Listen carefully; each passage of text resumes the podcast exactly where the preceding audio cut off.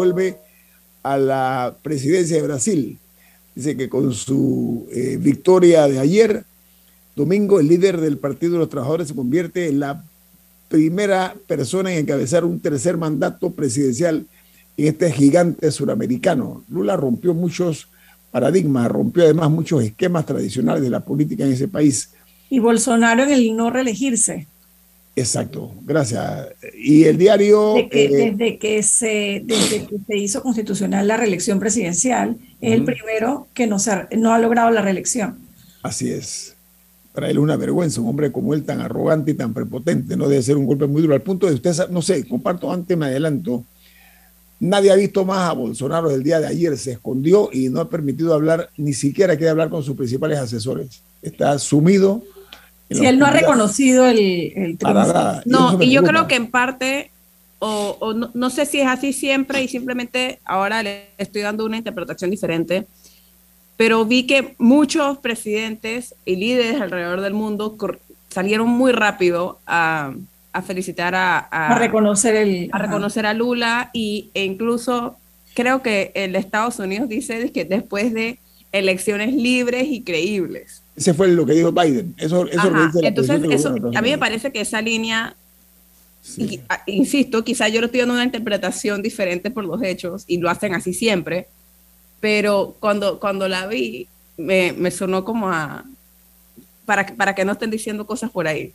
Sí, no, eh, esa parte del cuerpo de las noticias eh, señalan exactamente eso, que un número importante de jefes de Estado de muchos países del mundo, incluido el presidente Joe Biden, llamó a Lula para felicitarle y le dijo que había ganado unas elecciones limpias, algo así más o menos el concepto del gobierno. Algo, algo importante que me parece destacar, sin embargo, es que el Senado no, no lo tiene Lula. El Senado sí, el control lo tiene la, derecha.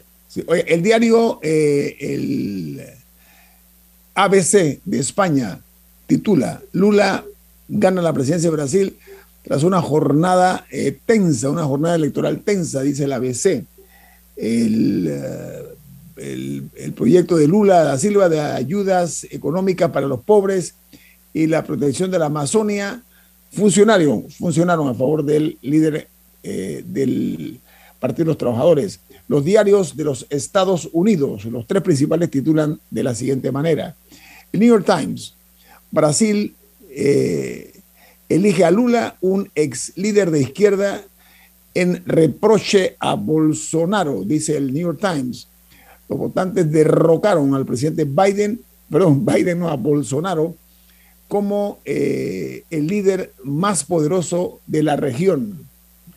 El Wall Street Journal, su principal noticia, dice, Lula vence a, a Jair Bolsonaro y gana su tercer mandato como presidente de Brasil el expresidente Ignacio Lula da Silva recuperó el cargo ayer con promesas de defender la democracia, salvar la selva amazónica y llevar la justicia eh, social a la nación más grande de América Latina. The Wall Street Journal, su principal noticia, dice, Luis Ignacio Lula da Silva de Brasil gana la presidencia, las elecciones presidenciales de Brasil el expresidente izquierdista venció al titular conservador, la contienda más reñida en la historia de Brasil, eh, cimentando así el giro de América Latina hacia la izquierda y marcando el regreso de un hombre que estuvo en la cárcel por corrupción hace tres años. Eso es como titula el Wall Street Journal. Mientras el principal medio impreso, el principal diario de Brasil, que se llama O Globo, Vamos a ver qué, cómo titula el Globo. Dice así, Lula prioriza el combate a la miseria y la unión. Eh, eh, es lo que dice el titular de O Globo y añade que Brasil dijo, em, digo, perdón, que Lula dijo, no existen dos Brasil en ese país. O sea, habló de la de la realidad de esa, de esa nación tan poderosa.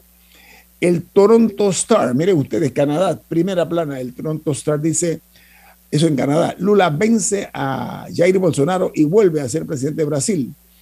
La autoridad electoral dijo que eh, la victoria de Lula era una eh, certeza matemática. En pocas palabras, no hay duda, según los canadienses, de que ganó Lula da Silva. El diario El Observador de Uruguay titula, en elecciones históricas, Lula fue electo por tercera vez presidente de Brasil. Él gobernó del año en, las elecciones 2003 y ganó la primera vez, 2010 la segunda y ahora en 2022 ellos eh, tienen una expresión vertida por Lula, dice. Dice que Lula declaró lo siguiente y lo recoge muy bien el observador de Uruguay. Lula, Dios fue muy generoso conmigo para eh, llegar donde llegué, porque lo que enfrentamos no fue un candidato, sino a la máquina del Estado puesta al servicio de alguien. Oh, durísimo ese, ese concepto. Diga. Hay un análisis interesante que hace eh, BBC sobre el triunfo de Lula. Es, es corto. BBC de Londres, me estás hablando, ¿no? Sí, y lo compartí en redes sociales, me, me parece muy atinado y que hay que prestarle atención. Los tres factores por los cuales ganó Lula, según la BBC, son, primero, porque Lula apeló a la nostalgia, la nostalgia de la bonanza económica de cuando fue presidente, de que Brasil vivió eh, momentos de, crecimiento económico y con Bolsonaro la economía se fue a pique, como todos sabemos, ¿no? El segundo factor que atribuye al triunfo de Lula tiene que ver con el rechazo precisamente a Bolsonaro. Ahí es donde yo digo que no ganó Lula, sino que perdió el gobierno de Bolsonaro. Aquí era una elección sobre cambiar o continuar y definitivamente que, que el gobierno de Bolsonaro no, no, no lo hizo bien, a pesar de toda esa maquinaria que, como dices, eh, estaba detrás de esta elección. Digo Lula, yo no, Lula. Bueno, lo que leías, casualmente lo que comentabas. Y el tercero es que Lula logró ganarse en esta segunda vuelta, sobre todo, el apoyo de la gente del centro. Como sabemos, era una pelea entre izquierdas y derechas y él logró que su mensaje aglutinara a la gente de centro y logró esos votos y eso le da el triunfo. Me parece que, que es interesante y que, y, que, y que da en el punto de cómo Lula gana y como bien decías, eh, hay dos millones de votos de diferencia. Ese porcentaje eh, que parece un photo finish en un país tan grande como Brasil, pues hay una diferencia grande, aunque bien, si bien es cierto lo que decía Camila, le va a tocar gobernar eh, con la mitad de la población en contra. ¿no? Pero mira que el análisis ese de la BBC no admite desperdicio, es bastante completo porque, ojo con esto que vamos a mencionar, cuando Lula da Silva llega al poder, la economía de Brasil estaba muy fuerte, muy sólida. Se sospechaba que por ser Lula un hombre de izquierda iba a tirar por el piso la condición de bonanza de Brasil y saben qué, fue todo lo contrario. Así lo mantuvo en su primer periodo. Sin embargo, Bolsonaro está dejándole, y esto es muy importante, a, eh, que ganó a Lula da Silva una situación muy delicada económica. O sea, Lula no la tiene fácil, ni él tampoco lo va a tener fácil porque eh, Bolsonaro ha llevado a Brasil a una condición eh, de una condición económica raquítica, eh, sin dinero, por una parte, y por la otra, estoy de acuerdo que él ganó con los de el centro, el centro, que no es ni izquierda ni derecha, pero también con el voto de la mujer, de los negros, de los indígenas. Y hablando de indígenas, Lula eh, perdón, a Lula lo benefició mucho una expresión que lanzó hace unos días Bolsonaro con relación a los indígenas. El día, él dijo, yo estoy dispuesto a comerme un indígena, al punto que los medios brasileños hablaron de canibalismo, para que tengan una idea de la imprudencia de un político hasta dónde puede llegar. Diga, Camila. Lástima que nadie habla de la corrupción, ¿no? Bueno, la corrupción es una de las, de las los lastres, que, que arrastra eh, Lula y también Bolsonaro, los dos están. Sí, porque Lula no fue absuelto, simplemente se declaró que el proceso se llevó mal. Exacto. Pero no se cayó, se cayó el caso por tecnicismo. Tecnicismos legales, exacto, exactamente. Ahora, me gustaría destacar, sí, me gustaría destacar eh, dos tragedias que hubo el fin de semana eh, en diversos países. La primera, uno muchos la conocen, fue en Corea del Sur, donde 154 personas, más que nada adolescentes y, niños. y personas, niños, bueno, más que nada adolescentes y jóvenes, eh, murieron durante una celebración de Halloween.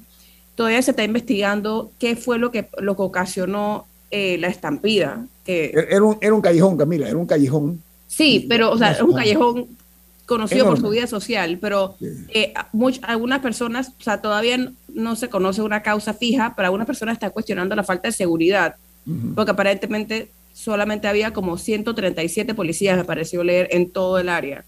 Entonces, algunas personas están cuestionando la falta de, orden público. La segunda tragedia se dio en India, donde el colapso de un puente colgante. Peatonal. Eh, ¿ah? Peatonal colgante. el colapso de un puente eh, causó la muerte de 141 personas y me gustaría destacar un par de cosas de, esta, de este incidente. El primero es que lo acababan de abrir después de, después de siete meses de reparaciones. Eh, y hay cuestionamientos sobre si se tenían los permisos adecuados o si, se hicieron las pruebas de emergencia. La otra cosa es que aparentemente ya había cuestionamientos porque esta es una empresa que, que la que hizo las reparaciones, que aparentemente se, llama Oreva Group, se dedicaba a, o sea, era, era la compañía, se, se publicitaba como la compañía de manufactura de relojes más grande del mundo. Entonces ya había cuestionamientos sobre por qué una compañía que aparentemente eh, se dedicaba a, hacer relojes, baterías y una serie de, de, artículos porque estaban haciendo la reparación de un puente. A mí me gusta llamar la atención a esos factores porque claramente pueden llevar a tragedia, como en este caso donde murieron 141 personas. Vamos al corte comercial. Esto es Info Análisis, un programa para la gente inteligente.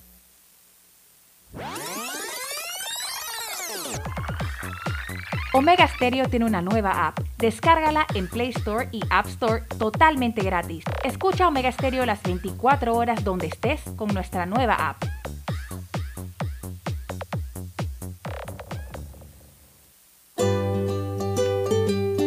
En la vida hay momentos en que todos vamos a necesitar de un apoyo adicional.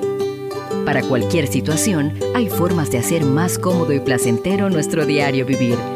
Sea cual sea su necesidad, en Hogar y Salud los apoyamos haciéndole la vida más fácil, porque contamos con la experiencia necesaria para recomendarle lo que usted necesite.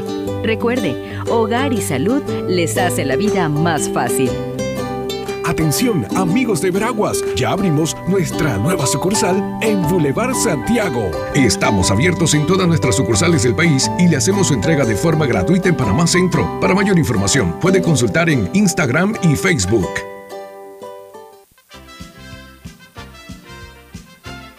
La gente inteligente escucha InfoAnálisis.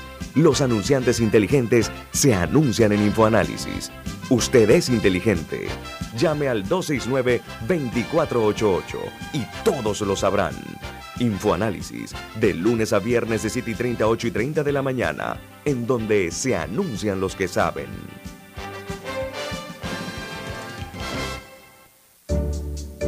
El clientelismo político es el peor enemigo de nuestra democracia, porque te quita lo más valioso, la libertad de hacer oír tu voz. Puede venir en forma de regalos o promesas a cambio de tu firma o tu voto, pero no te confundas. Es un delito. Denúncialo ante la Fiscalía General Electoral. Tribunal Electoral. La patria la hacemos contigo.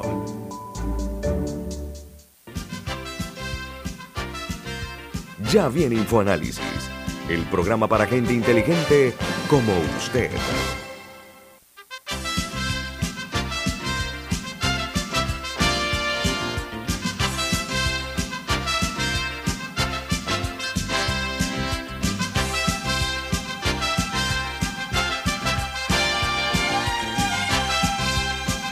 Bueno, Camilo, usted tiene un mensaje importante. ¿De qué se trata?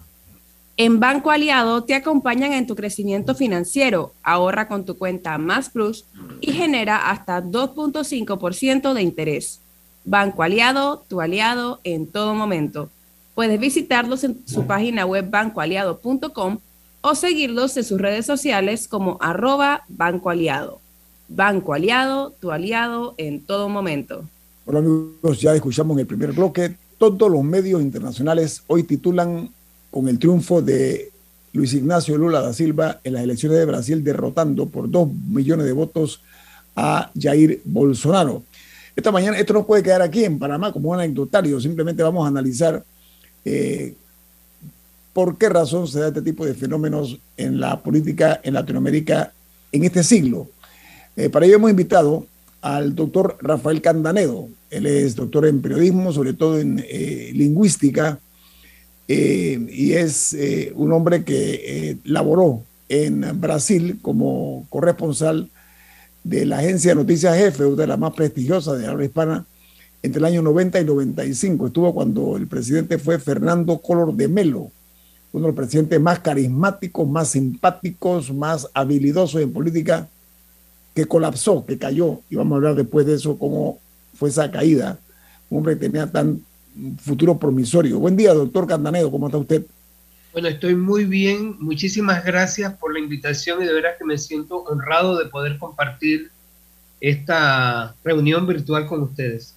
Oiga, eh, doctor Candanedo, eh, usted además de ser corresponsal de la agencia de noticias F durante cinco años en Brasil, usted fue profesor en la Universidad de Sao Paulo, profesor de periodismo, tiene un doctorado, como dije, en, en eh, doctorado en lo que es la, lingüística hispana en el periodismo. Sí. Así, así, que tiene usted todos los elementos de la gente joven, de las corrientes de, de todas las edades. Doctor Candanedo, este triunfo de Lula da Silva, eh, más estrecho de lo que pensaba, pero con dos millones de diferencia. ¿Qué interpretación le da a usted después de haber visto una campaña como y el triunfo holgado de un hombre como Fernando Collor de Melo, como dijo, un hombre joven, simpático, era el político con mayor carisma de América Latina en su momento. Y ahora Lula da Silva derrota a Bolsonaro y vuelve por tercera ocasión rompiendo los esquemas históricos de Brasil. Bueno, eh, lo primero que puedo decir es que hay un gran antagonismo en Brasil en, dos, dos corrientes. Una corriente que es la corriente de izquierda que ha conseguido atraer el centro de la política brasileña y una corriente de ultraderecha que ha traído sectores grandes de la derecha. O el país está fracturado, fracturado en, en dos partes, un sector muy conservador, eh, que ese lo lidera Bolsonaro, y un sector, eh, vamos a decir, más liberal, que lo lidera Lula da Silva. Creo que es importante señalar que el mismo país está fracturado.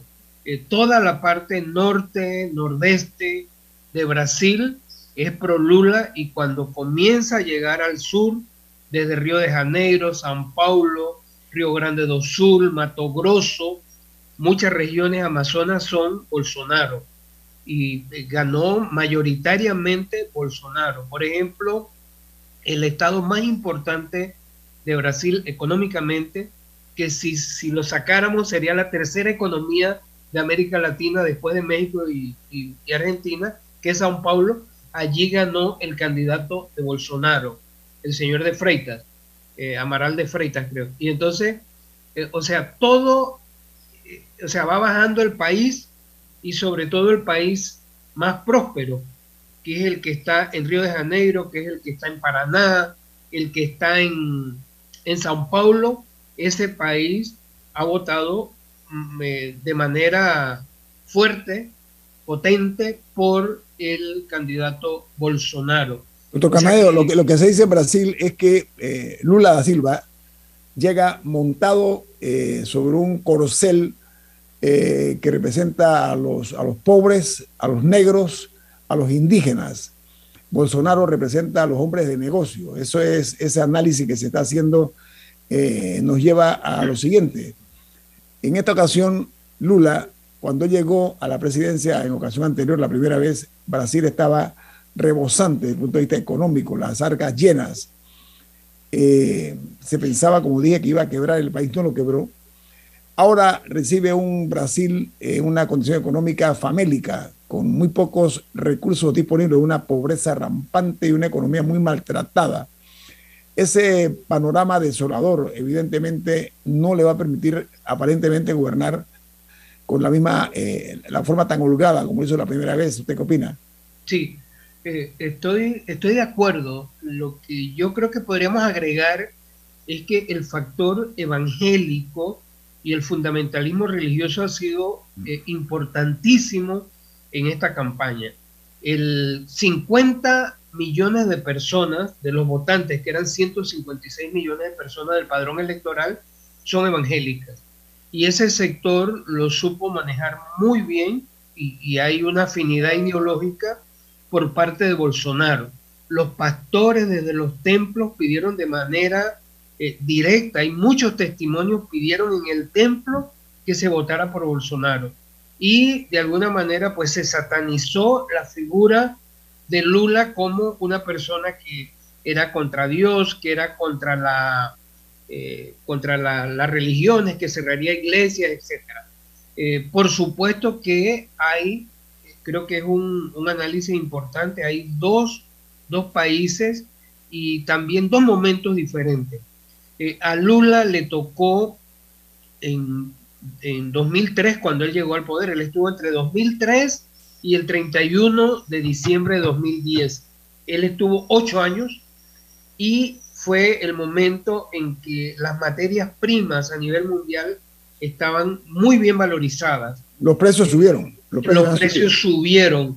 Y él consiguió eh, traer muchas divisas, llevar muchas divisas hacia Brasil y eso ayudó a mejorar mucho la economía. De hecho, muchos de los 60 millones de votos de, de, este momento, que, de los que sacó ayer, Bolsonaro sacó 58, eh, recuerdan aquel momento de esplendor, de bonanza de Brasil, a diferencia de esta época de vaca flaca que le ha tocado a Bolsonaro, en gran medida no por culpa de Bolsonaro. Bolsonaro, por supuesto que se ha llevado muy mal con la comunidad internacional y le ha tocado una época de baja económica mundial y también a nivel de Brasil. Y una crisis, una crisis, una crisis de salud también, doctor Candanedo, hay que decirlo.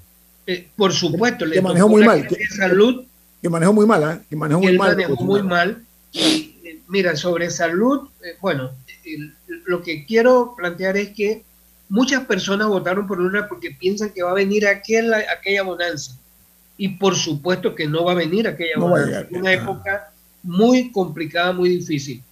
Y en el caso de Bolsonaro, él manejó de manera caótica el tema de, ahora eh, presentó excusas, ahora presentó disculpas en plena campaña por la manera tan errática en que él manejó y, muy de, manera, eh, vamos a decir, muy de sus opiniones, no científicas, sino su opinión. Como Brasil es una federación que se parece mucho a Estados Unidos, cada gobernador tiene muchísima fuerza. Y muchos gobernadores, incluido el de San Paulo, el de Río, ellos salvaron la situación eh, frente a, la enfermedad. Incluso compraron vacunas por fuera para porque Bolsonaro no las quería comprar. Sin embargo, creo que también pesó, Nieto y, amigos, eh, pesó muchísimo en la elección el mal manejo de la pandemia porque Brasil tiene el 2% de la población mundial y de los muertos en la pandemia, el 10% fueron de Brasil. O sea, no, no, no hubo una correspondencia. Se calcula que 700 mil personas, se calcula, algunos dicen 688 mil, 700 mil personas murieron por la COVID. Y la gripecita que decía Bolsonaro. ¿Cómo dice? La gripecita que decía Gripecina, gripecina, gripecina, ¿no? La, la gripecita. Y salvaron la situación gobernadores de los estados que tienen, bueno, tienen mucha autonomía y también los eh, alcaldes. Eh, creo que en, si, cuando haya que ver los factores, otro factor, uno es que la gente piensa que va a volver la bonanza de Lula, algunos. Otros que eh, de alguna manera le estaban pasando factura a Bolsonaro por ese mal manejo de la pandemia. Es un corte comercial, doctor Candanedo, eh, nuestro invitado esta mañana, analizando la victoria de Lula da Silva con el ex corresponsal de la agencia de noticias F en Brasil, el doctor Rafael Candanedo, quien además dio ah, como doctor eh, en lingüística eh, dio clases eh, durante años en la Universidad de Sao Paulo, eh, en, en, Brasil. Viene más aquí en Info Análisis. Este es un programa para la gente inteligente. Omega Stereo tiene una nueva app. Descárgala en Play Store y App Store totalmente gratis. Escucha Omega Stereo las 24 horas donde estés con nuestra aplicación totalmente nueva. Dale mayor interés a tus ahorros con la cuenta de ahorros Rendimax de Banco Delta. Gana hasta 3% de interés anual y administra tus cuentas desde nuestra banca móvil y banca en línea. Ábrela ya en cualquiera de nuestras sucursales. Banco Delta, creciendo contigo. La gente inteligente escucha InfoAnálisis. Los anunciantes inteligentes se anuncian en InfoAnálisis. Usted es inteligente. Llame al 269-2488 y todos lo sabrán. Infoanálisis, de lunes a viernes de 7 y 30 a 8 y 30 de la mañana, en donde se anuncian los que saben. Grupo Clásico, 30 años brindando las últimas tendencias de la moda, con Hugo Boss, Clásico Womo, Suit Supply y Clásico Off, el grupo de tiendas de ropa masculina más elegante del país. Hugo Boss, marca número uno en el mundo de la moda masculina. Clásico Womo, una selección de la moda europea más exclusiva en un solo lugar. Suit Supply, la tienda que está rompiendo el estereotipo de la ropa masculina. Clásico Off, los mejores precios en tus marcas favoritas. Visítanos en los mejores centros comerciales del país. Grupo Clásico, 30 años liderando la moda masculina en Panamá. El clientelismo político es el peor enemigo de nuestra democracia, porque te quita lo más valioso, la libertad de hacer oír tu voz. Puede venir en forma de regalos o promesas a cambio de tu firma o tu voto, pero no te confundas. Es un delito. Denúncialo ante la Fiscalía General Electoral. Tribunal Electoral. La patria la hacemos contigo.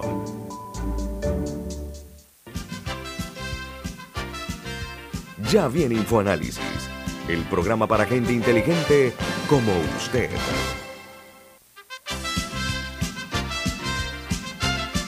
Camila, usted tiene un mensaje, ¿de qué se trata? Adelante. Florida State University anuncia que tiene sus matrículas abiertas para enero 2023. Conozca el programa Becas 2 más 2 que ofrece esta universidad y se puede ahorrar hasta 15 mil dólares al año. Esta es una universidad americana en la lista de las 20 mejores universidades públicas de Estados Unidos. Puede llamarlos o escribirles al 6213-6963. Repito, 6213-6963. A ver, doctor Rafael Candanedo, eh, está con nosotros esta mañana, doctor Rafael Candanedo, porque él eh, fue corresponsal de la agencia de noticias F en Brasil durante varios años, del año 90 al 95. Él vio el nacimiento y el crecimiento y después posterior eh, colapso del presidente Fernando Color de Melo, también cuando el presidente Franco y el presidente, que muy recordado, el presidente Cardoso, eh, en este caso apoyó, fue a Lula, ¿no? Cardoso apoyó a Lula. Sí, exacto, él apoyó a Lula. Ah. O sea, lo Fernando, que Fernando Cardoso, ¿no? Fernando Cardoso. Fernando Enrique Cardoso. Sí. ¿Cómo dice? Para la segunda vuelta le endosó a Lula. Sí, en la segunda vuelta, es correcto. Adelante, Alessandra. Fernando Enrique Cardoso fue el que trajo las actas en el 2000, le entregó a Mireya las actas del Congreso Anfictiónico que ah. están en el Palacio Bolívar. A mí lo que me, lo que me llama la atención es que en un país tan grande como Brasil y, con tantos candidatos, porque hay que recordar que en la primera vuelta había varios candidatos y había candidatos del centro también, había mujeres candidatas. Desde el inicio esta elección se polarizó entre Lula y Bolsonaro, o sea, a pesar de que los dos en realidad son malos, eran malos candidatos y que a los dos les han sacado absolutamente de todo. Entonces, parece que los países estamos como que metidos en las mismas figuras, en las mismas figuras y no y, negándole la oportunidad a nuevas figuras. No sé, no sé si ustedes comparten como esa esa frustración, ¿no? Bueno, en, en mi caso yo pienso que las personas en realidad son Lula y Bolsonaro. Esos son los dos caciques. Nosotros tenemos mucho Alexandra de caciquismo. Eh, ellos han demostrado desde el primer día que son animales políticos. Lula comenzó muy, muy temprano justamente en San Pablo en la época militar. Es más, aquí hay, hay demasiado, demasiados temas. Eh, el, eh, Bolsonaro reiteradamente ha alabado el régimen militar, que en Brasil duró igual que aquí en Panamá 21 años. Doctor Cantano, permítame nada más una, una precisión. Eh, Jair Bolsonaro fue capitán del ejército de Brasil, fue dado de baja, fue dado de baja de, su rango militar. Y nada más para ponerlo. No, correcto. O sea, la, pelea, o sea, son los dos líderes, no, no hay otros, son los dos líderes eh, históricos. Eh, Lula comenzó en Brasil, tiene las que montan los carros de de la Ford, de Volkswagen, todo eso, eh, las eh, eh, constructoras de vehículos en Sao Paulo. se llama ABC Ensambladoras. Ensambladoras. Ensambladora, el, el área industrial de Sao Paulo, que es enorme. Bueno, él comenzó allí, él era tornero mecánico, Lula llegó a quinto grado y le, le, ayudó que, a diferencia de Bolsonaro, que se puso a, pelear con sus jefes, Lula se llevó un dedo, a él le falta un dedo, el dedo meñique de una mano porque tenía el torno, el torno le llevó el dedo. O sea, él vino del norte de Brasil a trabajar a San Paulo cuando era adolescente, buscando otra vida y todo, y resultó ser un líder altamente carismático. Una de las personas que más eh, ayudó desde el, desde el sindicalismo a la caída del régimen militar en Brasil fue Lula.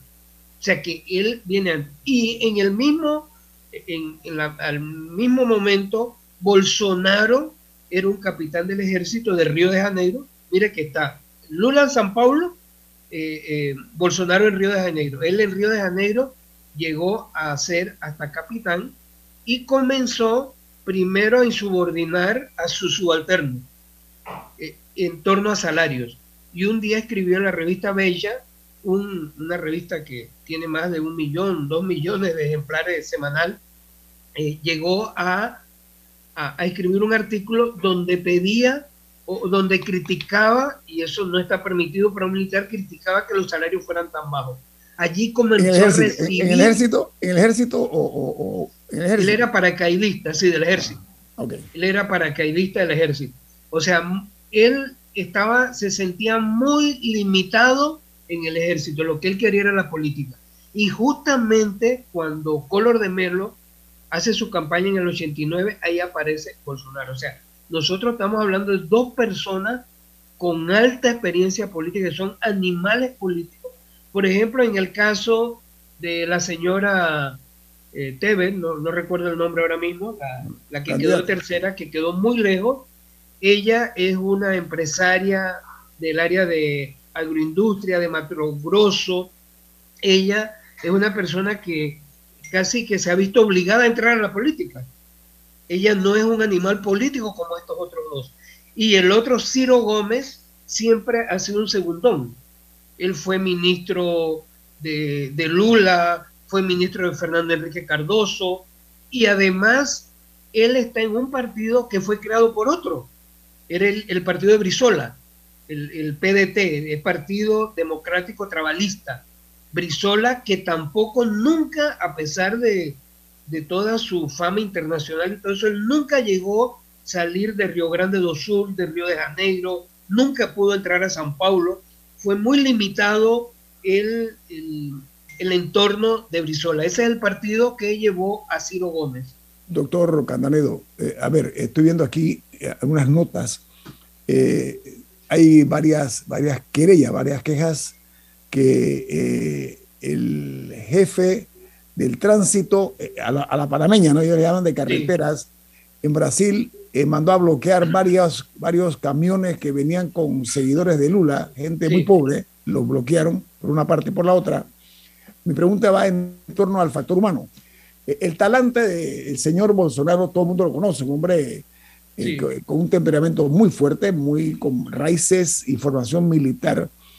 Él, lo primero que hizo cuando se anuncia la derrota, él se escondió. Nadie sabe dónde está, él no ha querido hablar con ninguno de sus asesores. Esa es su primera reacción. Estoy viendo aquí varios medios están hablando de una posibilidad de que él no acepte la derrota. Sería trágico. No lo ha aceptado. ¿no? Hasta ahora no lo ha aceptado. Hasta ahora no lo ha aceptado. Eh, decía Camila fuera del micrófono que ella le llamaba la atención que casi todos los jefes de Estado de América Latina y de otros países también de Europa salieron rápidamente a darle el espaldarazo a Lula. Me reitero en el tema del talante de Bolsonaro. ¿Usted ve la posibilidad de que él pueda, como ha hecho Trump, por ejemplo, eh, eh, revolver la sopa y crear una situación eh, desafortunada o inesperada, doctor Candanedo. Por supuesto, por supuesto. El, para el jueves ya hay una convocatoria de seguidores de Bolsonaro a Brasilia en torno a la presidencia de la República, a darle pues un, a darle un respaldo a, a Bolsonaro. Es más, en realidad yo creo que esto es por donde comenzamos. Hay un antagonismo en el país eh, de que familias enteras están disgustadas. O sea, la política llegó ya a unos niveles eh, esquizofrénicos. Entonces, no, no nos extraña para nada que a estas alturas del campeonato el Bolsonaro no haya reconocido el triunfo de Lula, que, que es clarísimo, lo ha visto Biden, lo ha visto Macron, lo ha visto eh, Costa, el, primer ministro de, Portugal. lo ha visto Petro, todos los otros, ¿no? Entonces, él, él, no lo ha visto y yo sí creo que él no se va a quedar quieto. Eh, el tema es que a los mismos militares brasileños, hay un sector de los militares que se siente cómodo con Bolsonaro, pero no es la mayoría la mayoría hoy del ejército brasileño es un ejército institucional eh, que preferiría a Bolsonaro, pero que quiere respetar la constitución, quiere respetar la democracia, así que eh, prefiere quedarse con Lula. O sea, él no va a poder conseguir conquistar algunas eh, cuestiones. lo que leí Añito sobre este oficial que es... un jefe, un comandante. Eh, un comandante, sí, un comandante del área de, las carreteras, que él impidió el tránsito de, camiones, de buses que llevaban votantes y que eran por era justamente el área ah. el área de Lula, el área norte. Creo que era oriente, creo que era oriental. ¿Cómo? El área oriental, tengo entendido. Sí, el área del noreste, sí. Entonces, noroeste. Entonces, él este, es decididamente bolsonarista, e, ese, ese oficial, y así como él hay otras personas. Uno de los casos, digamos, más dramáticos de, toda esta historia es el fiscal general. Él puso el fiscal general. el fiscal general, el procurador general de la nación, ya le ha anulado como 100 procesos contra Bolsonaro. Incluso hay algo... Proceso por corrupción, proceso por corrupción, doctor. Proceso por corrupción. Hay, hay dos cuestiones que quisiera mencionar. Uno es que los hijos de, Bolsonaro, él tiene dos hijos que son diputados, y, los hijos, por ejemplo, eh, nombran personas, que eso no lo inventaron en Brasil, acá en Panamá también lo hacen, nombran personas con la partida que le toca a los diputados y después ellos cobran, eh, le ponen otro nombre a la persona y después cobran. Bueno, hay varios procesos, pero por millones. Y el otro, el otro punto, o sea, no solo Bolsonaro padre, sino los hijos también, eh, los otros temas es que las actas de, incluidos esos procesos, él decretó que solo pueden ser conocidos entre 100 años. Lula dijo que si que él va a levantar, si ganaba, pues levantaría, porque es un decreto presidencial, que levantaría para que la gente conozca que Bueno, allí se cree, y eso lo estaba leyendo en New York Times, se cree que hay un chanchullo grande de corrupción, que eso es lo que se está tapando, eh, aparte de las cuestiones que ya son conocidas. Lo que pasa es que, eh, miren, la bancada evangélica, que es todo, todo eh, eh, pro Bolsonaro, es el 30% del legislativo brasileño. es muy poderosa, es muy fuerte, y allí no hay forma de, de cambiar porque son muy, son muy verticales. A los feligreses le dicen tiene que ir por aquí. Entonces los pastores, y no solo hablemos de la parte del, de los evangélicos, hablemos también de los católicos, los católicos más conservadores, todos los que están contra el aborto, los que están, y Lula no se ha mostrado a favor del aborto, pero le han endilgado esa Lula para favorecer a Bolsonaro. Eh, Lula es de, de, ¿cómo se dice? Viene de la parte religiosa, pero más de la teología de la liberación. O sea, Brasil, eh, creo, Ñito, que es importante, Brasil no se evangelizó igual que el resto de América. América.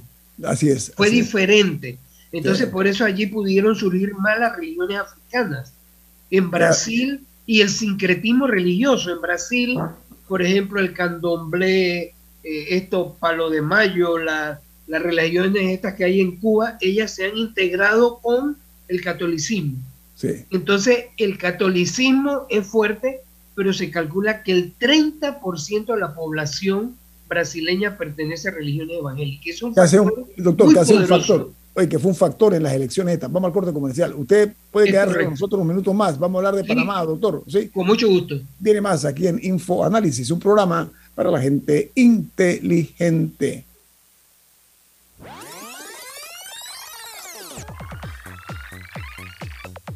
Omega Stereo tiene una nueva app. Descárgala en Play Store y App Store totalmente gratis. Escucha Omega Stereo las 24 horas donde estés con nuestra aplicación 100% renovada.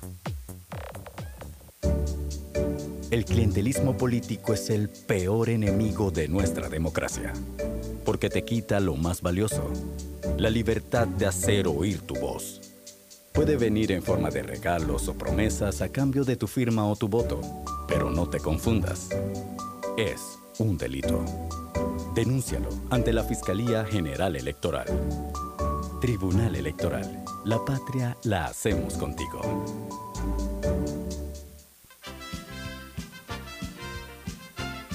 La gente inteligente escucha InfoAnálisis. Los anunciantes inteligentes se anuncian en InfoAnálisis. Usted es inteligente. Llame al 269-2488 y todos lo sabrán.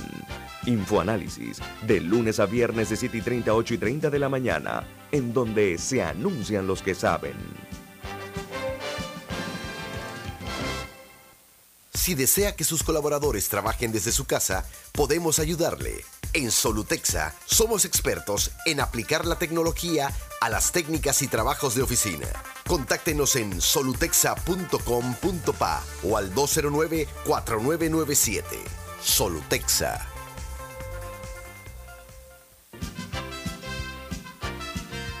Ya viene InfoAnálisis, el programa para gente inteligente como usted.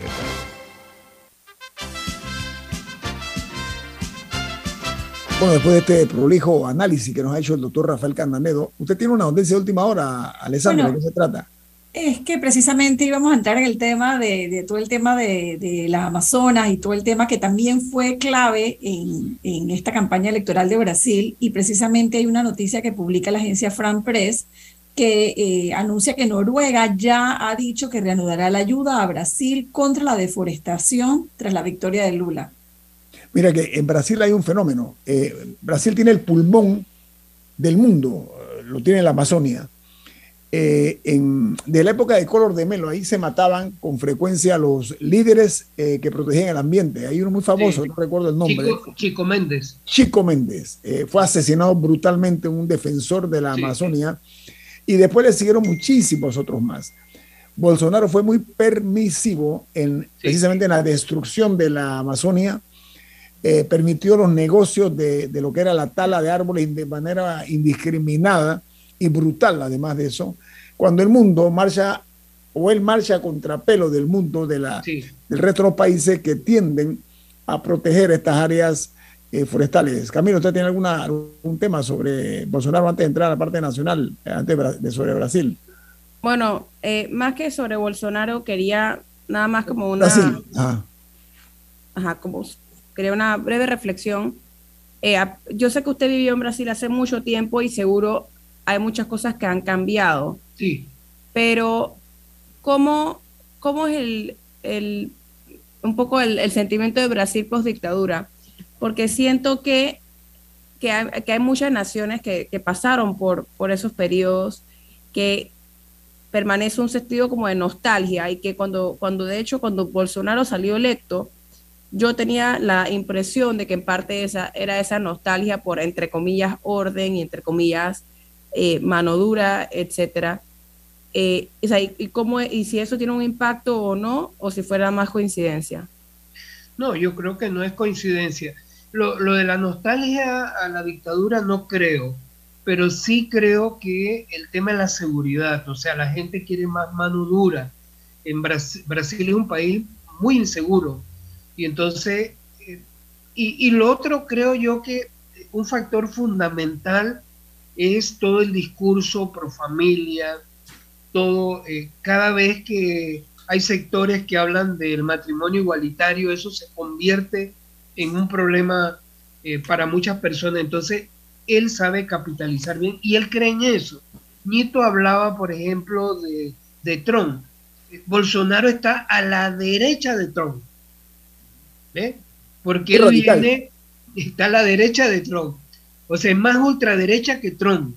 Eh, Trump es un empresario, es una persona que tiene un ego enorme.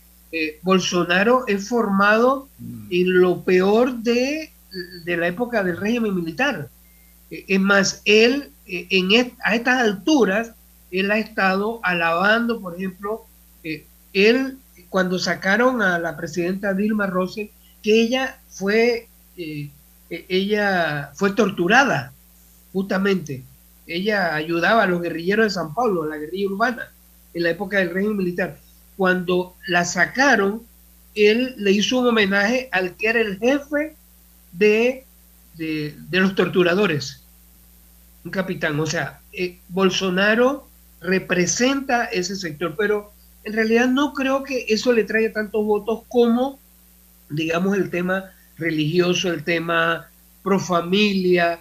Eh, eh, las mujeres, a las mujeres, Rafael, a las mujeres él también agredió verbalmente a la mujer brasileña. Ojo. Así es, así es, un machismo exacerbado. Incluso hablando de la Amazonia, parte de los problemas bueno, él se ha peleado con toda la comunidad internacional, eh, por ejemplo, con Europa, justamente en ese caso, porque Europa tiene interés en la Amazonia y tiene interés en el apoyo a los indígenas. Cuando eh, devastan la Amazonia, están también de alguna manera perjudicando a los indígenas que viven allí, que ellos son nómadas y necesitan territorio extenso. Bueno, para nada más una, una puntada. Bolsonaro ofendió a la señora Brigitte, la esposa de Macron. Se metió contra la esposa de Macron y la irrespetó eh, una vez que fue a París. Que Macron tuvo que llamarle la atención. O sea, imagínense los niveles. O sea, es una persona altamente vulgar. Una... Sin embargo, Brasil es un país también con un alto grado de analfabetismo. Allí todo el mundo no es culto, es uno de los países más desiguales. Ahí nos parecemos nosotros, aunque somos chiquitos al lado de Brasil, eh, eh, es un país muy desigual. Entonces, ¿qué ocurrió? Había como una pelea. Bueno, ¿quién, eh, quién apoya a, los, a los grupos diferentes de homosexuales, indígenas, digamos a las minorías? Bueno, Lula se quedó con ese grupo. Y el otro grupo, que es el que está con eh, digamos, más estabilidad económica, que le va mejor, las clases medias, medias altas, bueno, nos quedamos con Bolsonaro. Entonces, ahí ese, ese es el, gran problema, creo yo, que hoy tiene Brasil. Doctor Candanedo, eh, Brasil es uno de los países, además de ser de los más desiguales, con una violencia eh, realmente única en, en, todo el hemisferio. El caso de Bolsonaro cuando las favelas en las favelas hay que pagar peaje para poder andar por allí. Las favelas son las, los, barrios más pobres. Sí, los barrios pobres. Es mucho decir. Eh, ahí hay una pobreza rampante, ahí hay miseria galopante, ¿no? Doctor Candanedo, ese, ese actuar del señor Bolsonaro con mentalidad muy militar ante las favelas. Me recuerda el caso de México, cuando un presidente mexicano mandó el ejército a las calles y ahora AMLO, López Obrador, también está haciendo lo mismo. Va a mandar el ejército ante el poco control que ha tenido la policía. Ahora recurren al ejército. ¿Cómo usted eh, eh, califica ese tipo de medidas? Porque ha sido por gusto. El ejército no ha podido con las personas, las pandillas de la favela, no ha podido, le han metido todos los recursos. Y atención, que el ejército de Brasil es uno de los más fuertes de América Latina, hay que decirlo, con una dictadura que ejercieron durante años una forma también con un puño de hierro. ¿Cuál es su opinión al respecto? Usted que vivió en Brasil, doctor. Bueno, yo, yo pienso que eh, la, la, violencia es otro factor que ha estado aquí en esta campaña. Creo que lo que la gente ve de manera, o sea, más, más evidente es la mano dura. Y esa ya la representa Bolsonaro. Eh, Lula, él quiere resocializar, quiere hacer otra propuesta. Y el problema, Nito, es que en las mismas favelas está la división. Hay gente que en la misma favela, para protegerse, dice, yo necesito mano dura. Y, y en perjuicio de los otros. O sea, es, brasileño contra brasileño. La pelea, la pelea justamente es esta, pero eh, uno y, el narcotráfico está eh, o sea, eh, igual, el narcotráfico que ya no es la ruta panameña, es otra ruta, es la, la droga que viene de Bolivia, de Paraguay, de Perú, de otros, de otros lugares que toma la ruta para salir hacia Europa vía Brasil. Así que la violencia es otro de, los de los grandes problemas que, que tiene allí, creo que eso beneficiaba más. Y lo otro es que con la pandemia eh, hay 30 millones de personas que no pueden comer diariamente lo que deben comer. 30 millones le dicen hambrientos. Es más, la campaña, eh, eh, esta última campaña en el último año tuvo que desplazarse con el tema del hambre. 30 millones, que es la misma cifra que Lula consiguió que, en Bonanza, consiguió que saliera de la pobreza. 30 millones. Ahora hay 30 millones de personas hambrientas. Otro factor, Nieto, para entender. Tengo un minuto, doctor. Tengo un minuto. Adelante. Sí, no, el presidente de Brasil, como aquí, el presidente de aquí tiene, tiene todo el poder del presupuesto. 8 mil millones de dólares para las ayudas para el Vale Brasil.